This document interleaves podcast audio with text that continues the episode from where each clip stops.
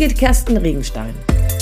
Als Trainerin und Coach liebe ich es, die innere Unabhängigkeit anderer zu stärken und zu begleiten. Ich bin davon überzeugt, Führung braucht Persönlichkeit. Hallo, wie schön, dass du wieder dabei bist.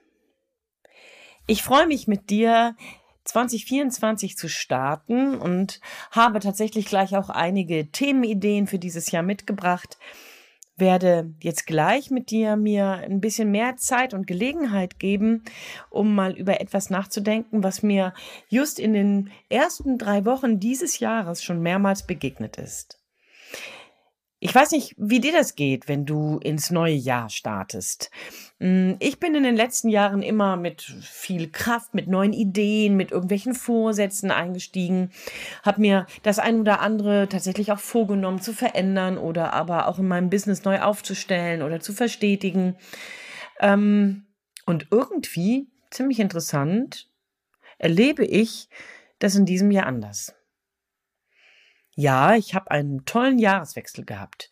Ich habe Urlaub gehabt, ich bin nach Weihnachten wirklich abgetaucht, habe auch vor Weihnachten schon frei gehabt. Ich bin mit meinen Büroräumen umgezogen und habe dann richtig nochmal was getan und gearbeitet, bin aber an sich richtig gut zur Ruhe gekommen. Nichtsdestotrotz, als ich dann den ersten Tag im Büro war, hatte ich den Eindruck, es geht so weiter wie vorher.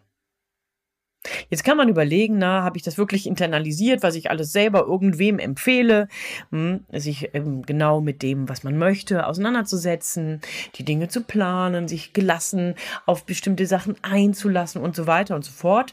Und ich muss ehrlich sagen, ja, das habe ich.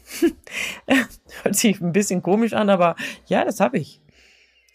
Ich habe mich mit dem, was ich mir vorgenommen habe, mit dem, was ich verändern möchte, mit dem, was ich verstetigen will, unbedingt auseinandergesetzt. Und nichtsdestotrotz ist mein Lebensgefühl nicht so sehr mit Frische und mit Kraft und mit Freude und mit, mit Mut und mit Energie vorwärts, vorwärts ähm, geprägt wie sonst. Ich dachte erst, es wäre so mein eigenes Problem, weil, naja, also ne, mein Mann ist über Weihnachten ziemlich lange mit einer dicken Erkältung gelegen und irgendwie sind dadurch auch die Nächte ein bisschen schwieriger gewesen und so weiter. Und also, ne, Zeit zum Absparen ja, aber vielleicht nicht wirklich zum Ausruhen. Und ich dachte lange Zeit, das ist vielleicht mein eigenes Problem. Aber Tatsächlich, so wie ich es gleich zu Anfangs gesagt habe, ist mir das im Laufe dieser ersten drei Wochen in diesem Jahr mehrmals passiert. Dass meine Gesprächspartner das bestätigten.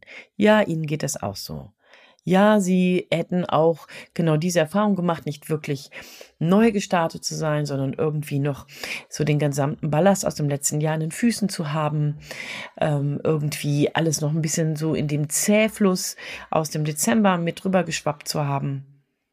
Also merke ich, dass ich tatsächlich nicht alleine bin mit diesem Lebensgefühl. Ich glaube, dass das auch gut nachzuvollziehen ist. Also weil, naja, also 20, 23 bis zum 31.12.2023 gab es in der Ukraine einen Krieg, gab es im Gazastreifen Krieg, sind die Unruhen in Syrien und Afghanistan immer noch nicht behoben, gibt es Hungersnöte auf dem Afra afrikanischen und auch auf dem koreanischen, ähm, in den koreanischen Bereichen. Ähm, es gibt ganz viele ganz viel Gewalt, es gibt ganz viele komplexe Fragestellungen zur Energie, zur Frage der ähm, Asylbewerber, zur Frage der Flüchtlingsarbeit. Ähm, ja, es gibt nach wie vor alle Themen und die haben, so sehr ich ja nun abgetaucht bin, die haben keine Auszeit genommen. Die sind am 1.1. genauso virulent, genauso aktiv, genauso deutlich da wie am 31.12. Das heißt, das Lebensgefühl der Komplexität, das Lebensgefühl der durchaus sich bedrohlich aufbauenden Umstände, das Lebensgefühl der ähm, vielen, vielen, vielen Brandherde, die es auf dieser Welt gibt, die sind nicht weniger geworden. Jetzt bahnt sich auch noch das ein oder andere politisch an. Ja, man hört von irgendwelchen ähm, Demigrationsplänen von der AfD, wo mir dann echt der Kamm schwillt und ich großes P in den Augen habe. Ähm, man sieht, dass der Donald Trump in Amerika weiter voranschreitet und man prognostiziert ihm einen Durchmarsch, sodass er tatsächlich Präsidentschaftskandidat wird. Das sind alles so Dinge, die eben sich nicht an den Kalender halten. Jetzt magst du vielleicht nicht so politisch zu sein. Ich bin auch nicht wirklich politisch, sondern es sind einfach Dinge, die mir sozusagen durchs Radio ins Ohr geträufelt sind. Mm, aber die haben einen direkten Einfluss auf dich und auf mich. Denn durch all das, was wir hören, durch all das, was wir erleben, was wir in den Nachrichten sehen, was wir in den Zeitungen lesen, was wir auch in den zwischenmenschlichen Kommunikationssituationen erleben, werden wir beeinflusst. Und es sind häufig ja Themen, gerade die, die ich jetzt eben angeschnitten habe, auf die wir, wenn wir nicht in der politischen Bühne irgendwo aktiv sind, und ich bin das nicht, vielleicht du, aber ich bin das nicht, auf gar keinen Fall einen Einfluss haben. Maximal durch unsere Stimme, wenn wir wählen gehen. Oder aber, wenn wir tatsächlich, so wie die Bauern jetzt vor kurzem, auf die Straße gehen. Das, was ich eigentlich mit dir teilen möchte, ist, dass solltest du es ähnlich erfahren haben, solltest du ein ähnliches Lebensgefühl haben, dich nämlich noch nicht gewappnet zu fühlen für das neue Jahr, für all das, was da auf dich zukommt, dann bist du nicht allein. Sich nicht gewappnet zu fühlen für all das, was in dieser Welt auf uns wartet, aber was vielleicht auch persönlich, privat auf dich wartet, in deinem beruflichen Setting. Vielleicht möchtest du auf eine neue Stelle, vielleicht möchtest du auf, auf eine neue Position, Vielleicht möchtest du mit da in deinem Unternehmen bleiben, aber das macht gerade Kurzarbeit. Hm, vielleicht möchtest du ähm, privat etwas verändern, aber irgendwie will dein Partner oder deine Partnerin nicht mitziehen. Ähm, vielleicht steht irgendwie eine Renovierung an, die du dir nicht ausgesucht hast, weil durch den ganzen Regen deine Wände nass sind. Es gibt also ganz, ganz viele, viele, viele, viele, viele Umstände, auf die du und ich erstmal so keinen Einfluss haben.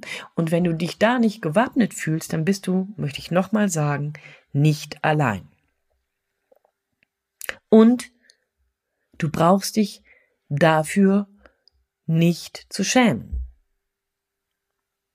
Sich nicht gewappnet fühlen bedeutet, dass oder umgekehrt, das kann mehrere Sachen bedeuten. Das kann auf der einen Seite bedeuten, dass es einfach das gleiche ist wie vorgestern und sich da seit vorgestern eben noch nichts geändert hat, in dem, wie du dich aufstellst, in dem, wie du an die Dinge herangehst, in dem, was du von den Dingen, die auf dich einstürmen, hältst.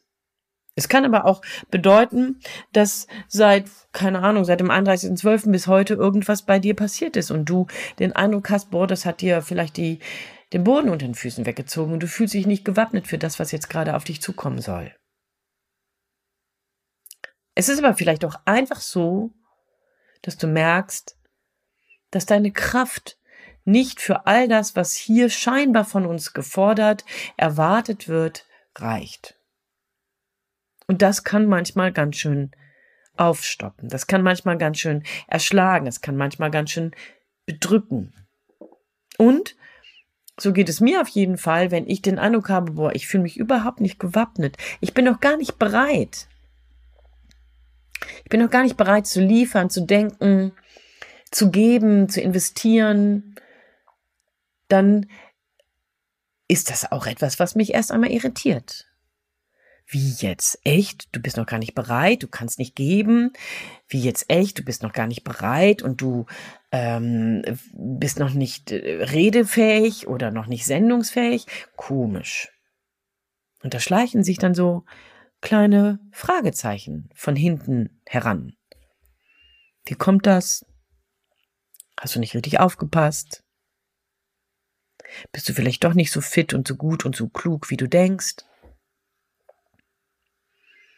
Na, hast du vielleicht ein bisschen zu große äh, Plätzchen gebacken bei all dem, was du vielleicht angekündigt hast?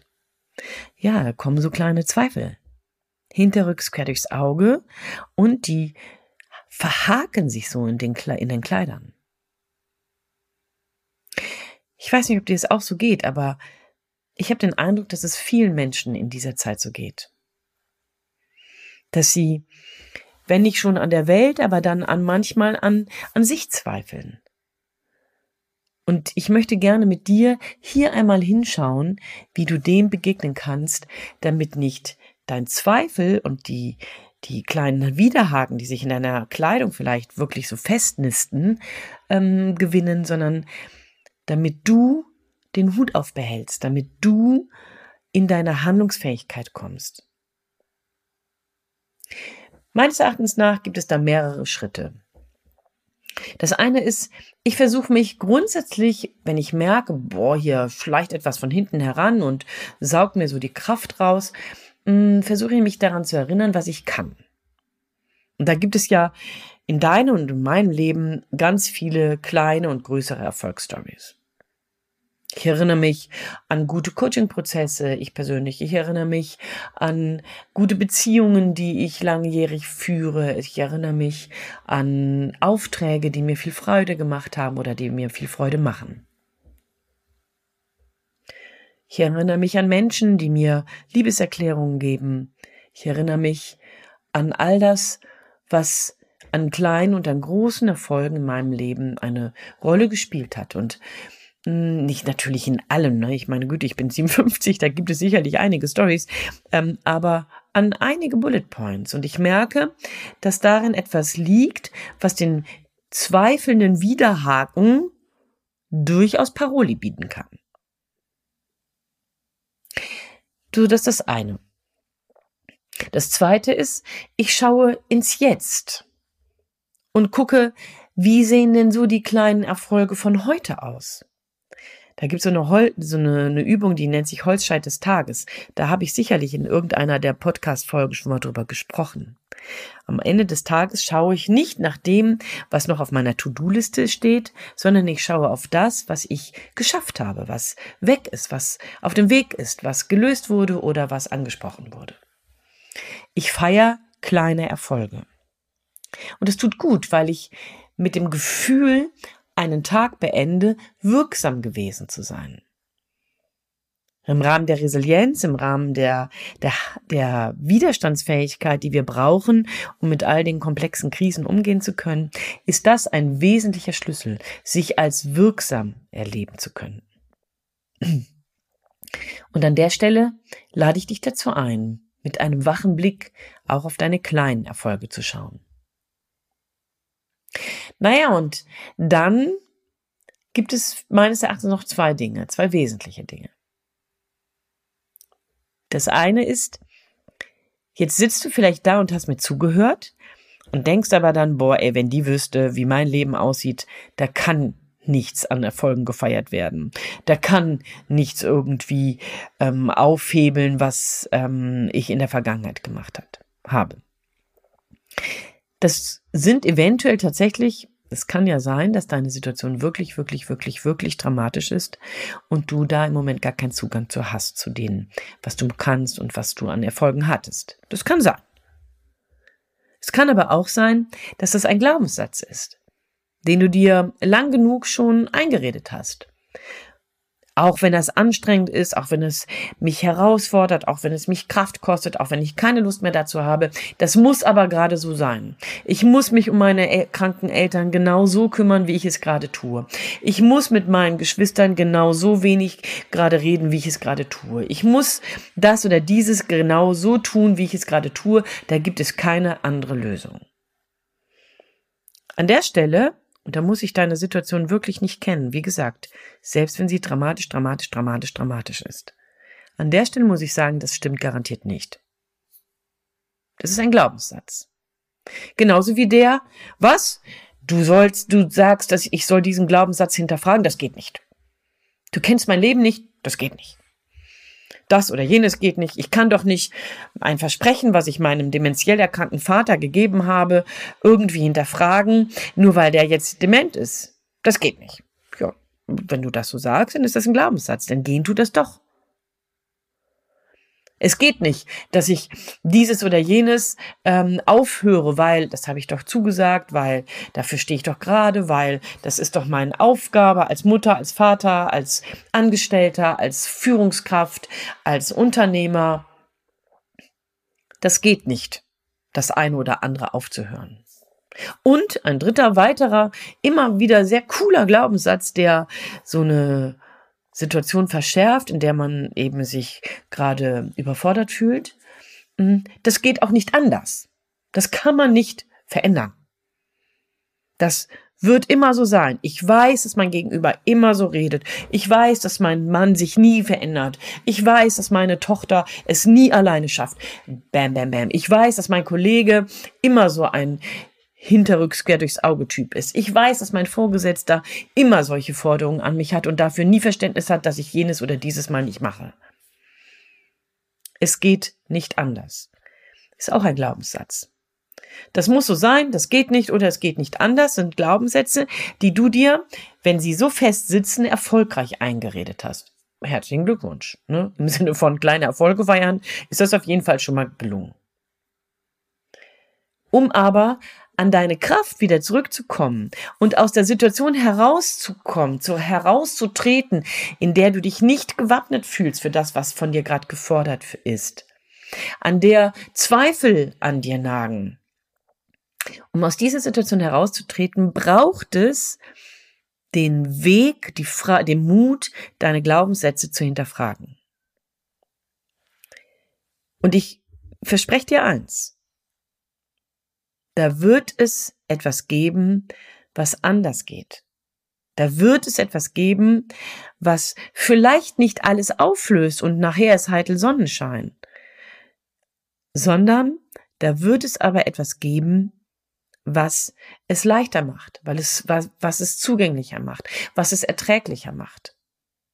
Allerdings, bitte verabschiede dich davon, dass dein Umstand, dein Umfeld, deine, deine Bedingungen sich verändern.